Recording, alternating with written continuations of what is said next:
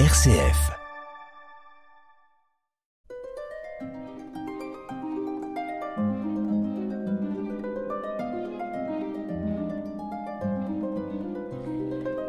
Chers amis, nous avons vu la dernière fois que la Neustrie, l'ancien nom d'une région à l'ouest de la France, incluant la Normandie, est dans la sphère du pouvoir des Carolingiens, c'est-à-dire Charlemagne et ses successeurs.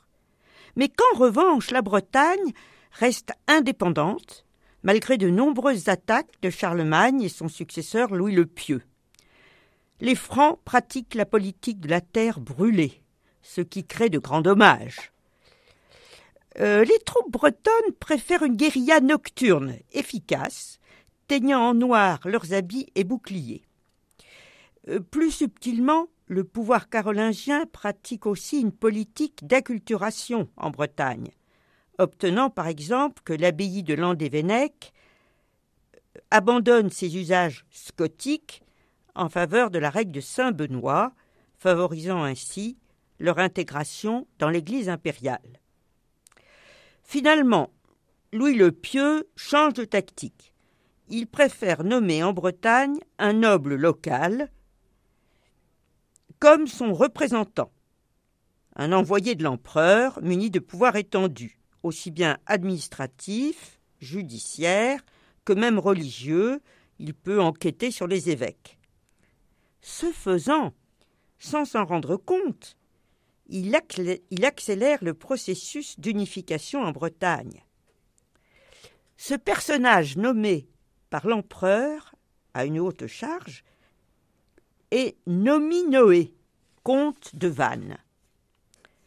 Mais l'hommage, la décision solennelle de reconnaître l'autorité de quelqu'un, se fait à l'époque d'homme à homme.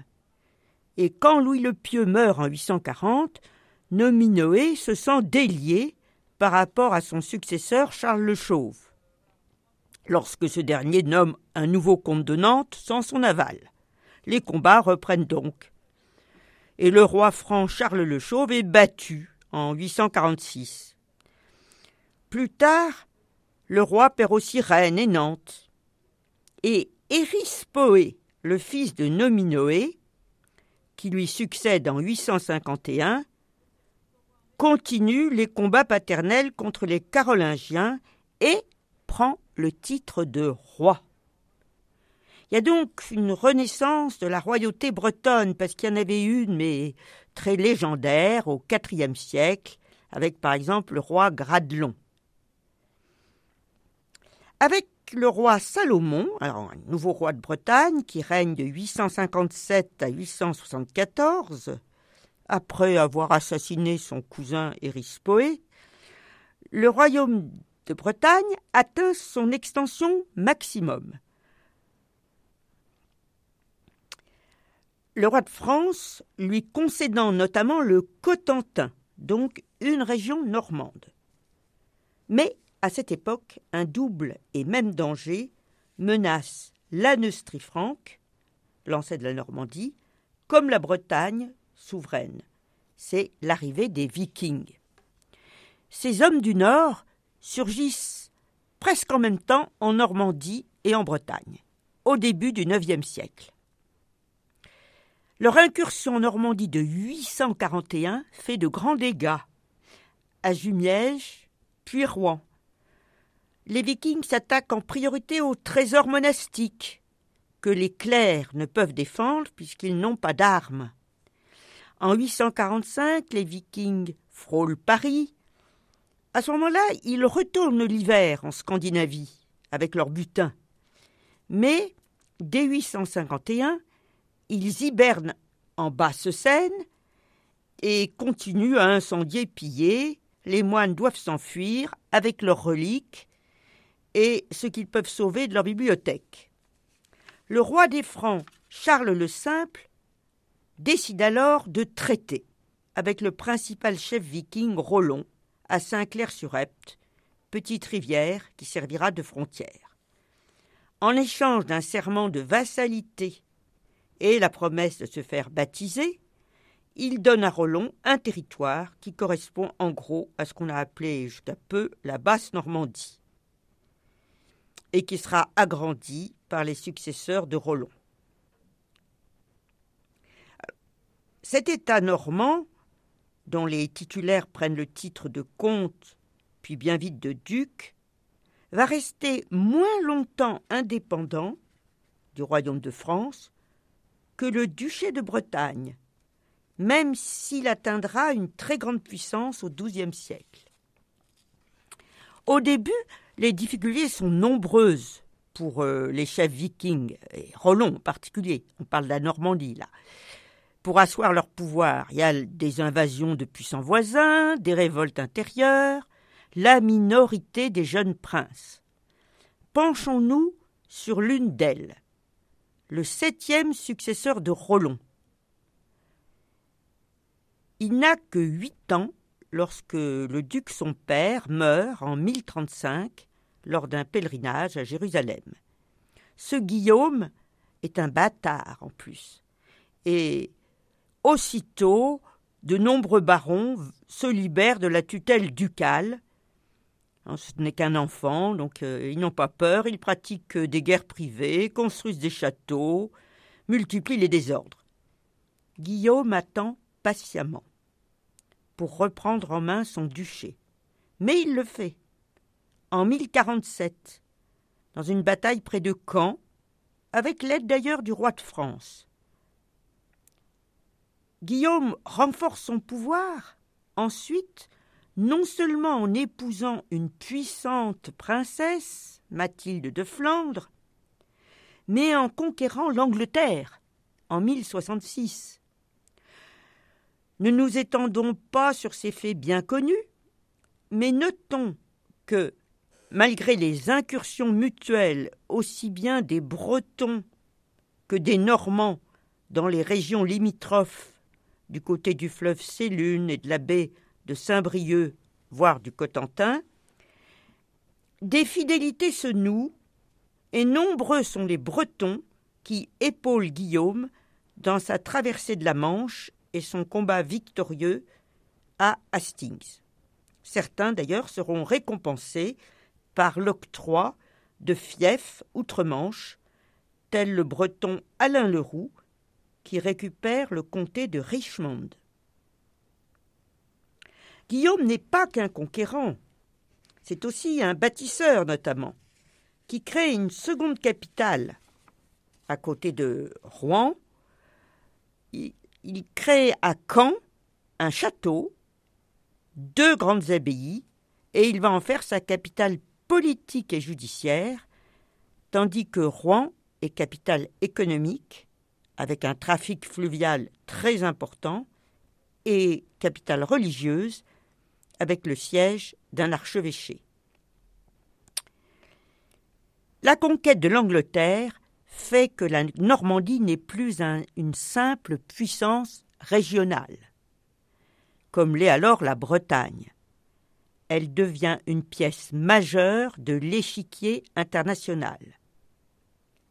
Mais avec toutes les difficultés du pilotage d'un royaume très étendu, puisqu'il atteindra à une époque les Pyrénées, sous un des successeurs de Guillaume qui s'appelle Henri II Plantagenet, et euh, un royaume donc qui a été à un moment très étendu, mais coupé en deux par une mer, la Manche. Alors l'anarchie reprend à la mort de Guillaume le Conquérant. Il a en effet trois fils. À l'un, il a légué la Normandie, à l'autre, le royaume d'Angleterre, au troisième, une simple somme d'argent, et c'est pourtant ce dernier qui, par ruse et courage militaire, va récupérer la totalité de l'héritage peu à peu sur ses deux frères. Il s'appelle Henri II, avec le surnom de Beauclerc, ça veut dire euh, cultivé. Et il agrandit même ce royaume déjà conséquent en épousant une des héritières les plus convoitées de l'époque, au point qu'elle manque de se faire enlever deux fois lorsque fiancée elle rejoint le jeune Henri II. C'est Aliénor d'Aquitaine, duchesse d'Aquitaine, riche, belle, cultivée, et qui va animer une brillante vie de cour. Nous allons écouter un extrait de cette musique de l'époque d'Aliénor qui nous apaisera au milieu de toutes ces violences.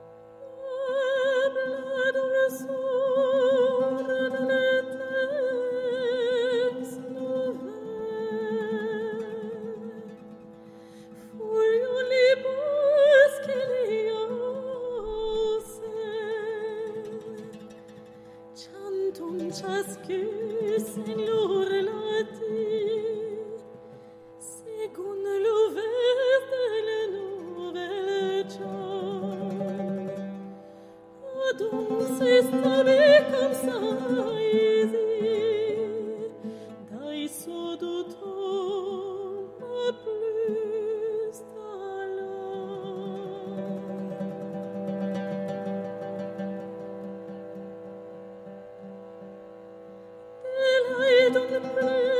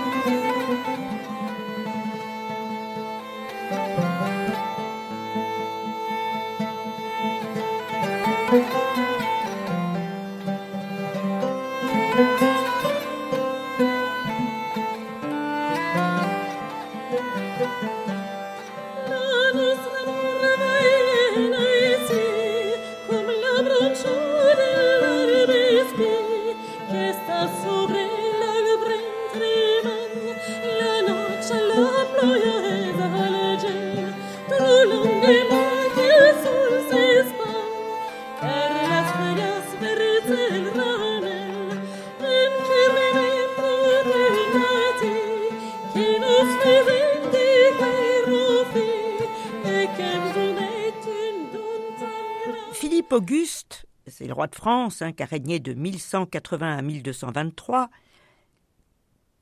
à la mort d'Henri II Plantagenet, qu'on a parfois surnommé le plus grand souverain d'Occident, va attiser les rivalités entre ses fils. Vous voyez, il y a toujours la question de la succession masculine.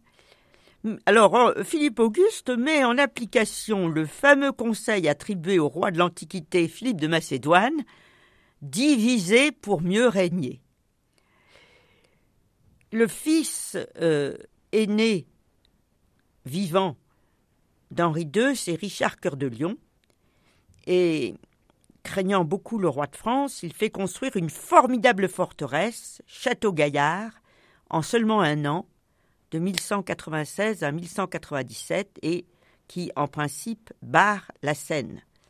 Mais Philippe Auguste va tout de même conquérir la Normandie après la mort de cet adversaire, est mort au cours d'un combat, Richard Cœur de Lion, et alors que son frère cadet est beaucoup moins populaire, c'est surnommé Jean Santerre, beaucoup moins populaire à cause notamment d'un lourd soupçon pesant sur lui, celui d'avoir fait assassiner son rival de 17 ans à la couronne d'Angleterre, Arthur de Bretagne.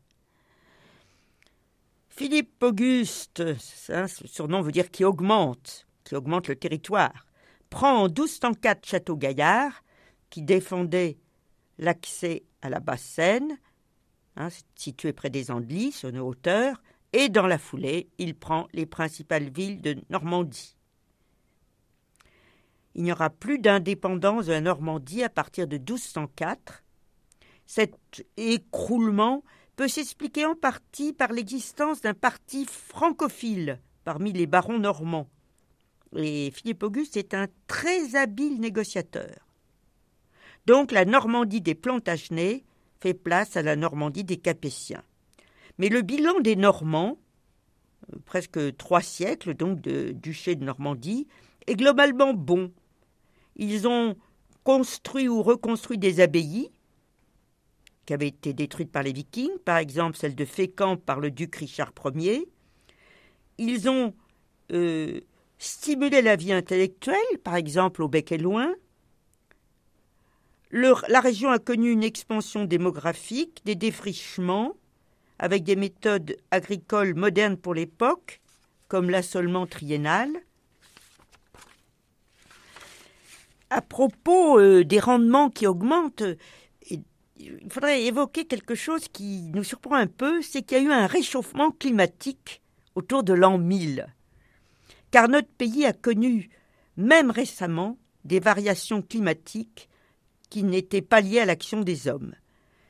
Euh, et ce réchauffement localisé sur l'Atlantique Nord a duré à peu près trois siècles. La Bretagne en a profité aussi.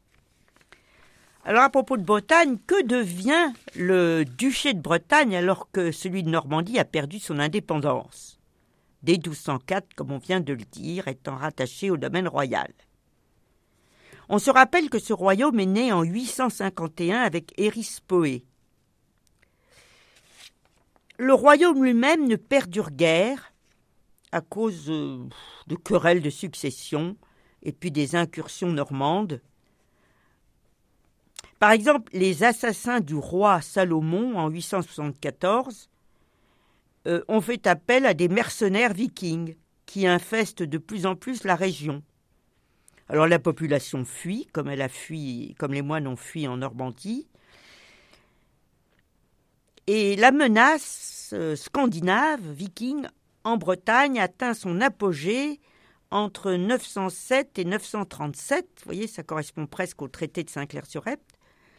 Et il tente de créer une ébauche de principauté, donc d'État, scandinave, sur le modèle de la Normandie, autour de Nantes, mais sans y aboutir parce qu'il y a trop de querelles entre les bandes rivales. À la suite de cette tentative scandinave, alors ce n'est plus un royaume, c'est un duché de Bretagne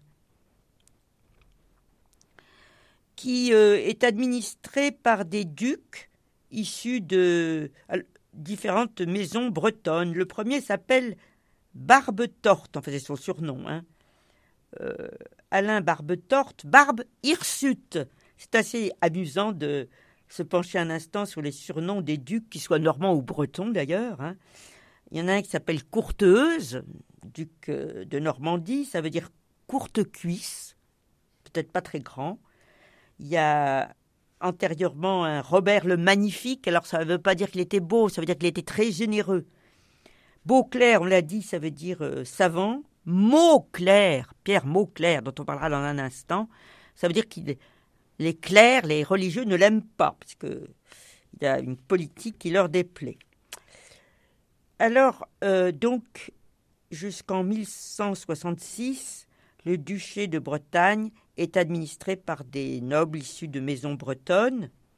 Le duc n'est pas tout puissant, hein, moins puissant que n'était le duc de Normandie, qui avait su mettre au pas ses vassaux. Là, euh, on a vraiment un système féodal et pas mal de révoltes des grandes maisons. Le très puissant Henri II Plantagenet, hein, duc roi de Normandie, euh, va tenir en son pouvoir la Bretagne le temps de son règne. Hein, lui.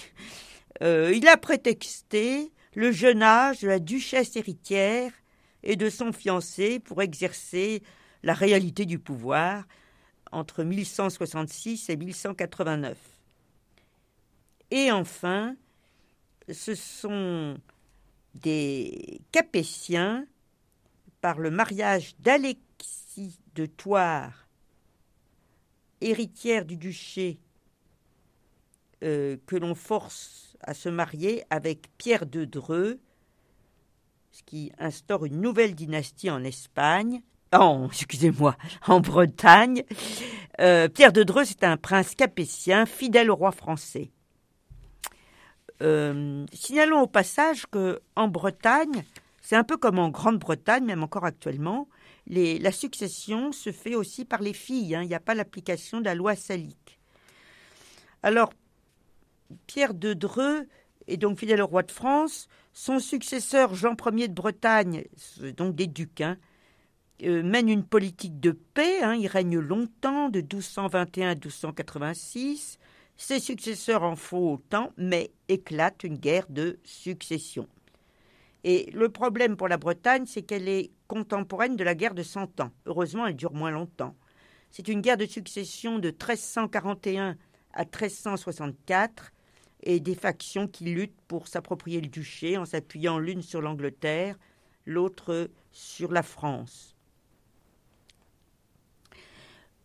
Et la dernière partie que nous allons traiter aujourd'hui, c'est après cette guerre de succession qui a été gagnée par les Montfort, euh, une politique d'indépendance par rapport au royaume de France, une neutralité pendant la guerre de Cent Ans qui va beaucoup profiter à la Bretagne, hein, lui ménager une grande prospérité avec euh, sa flotte qui va atteindre 20 euh, 000 tonneaux, une politique de mécénat.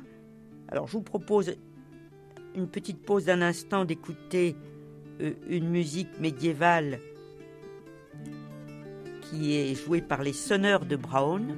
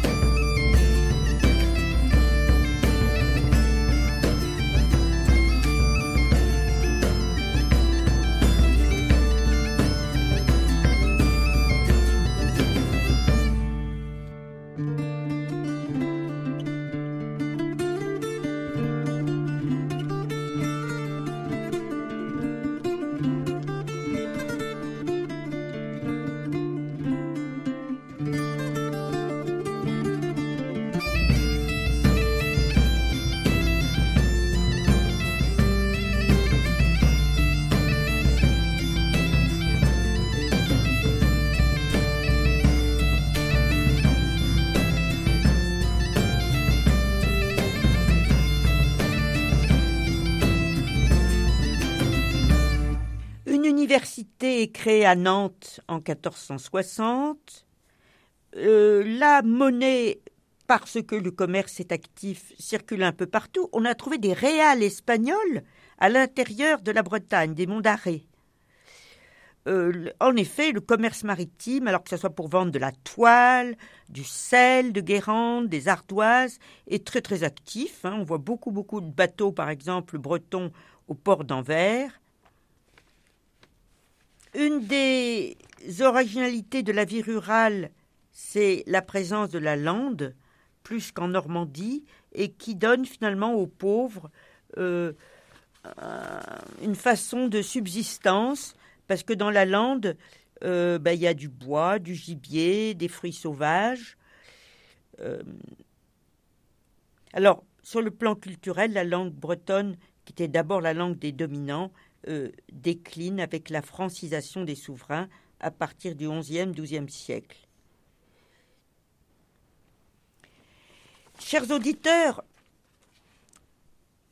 nous avons vu défiler beaucoup de guerres et de violences, y compris psychologiques.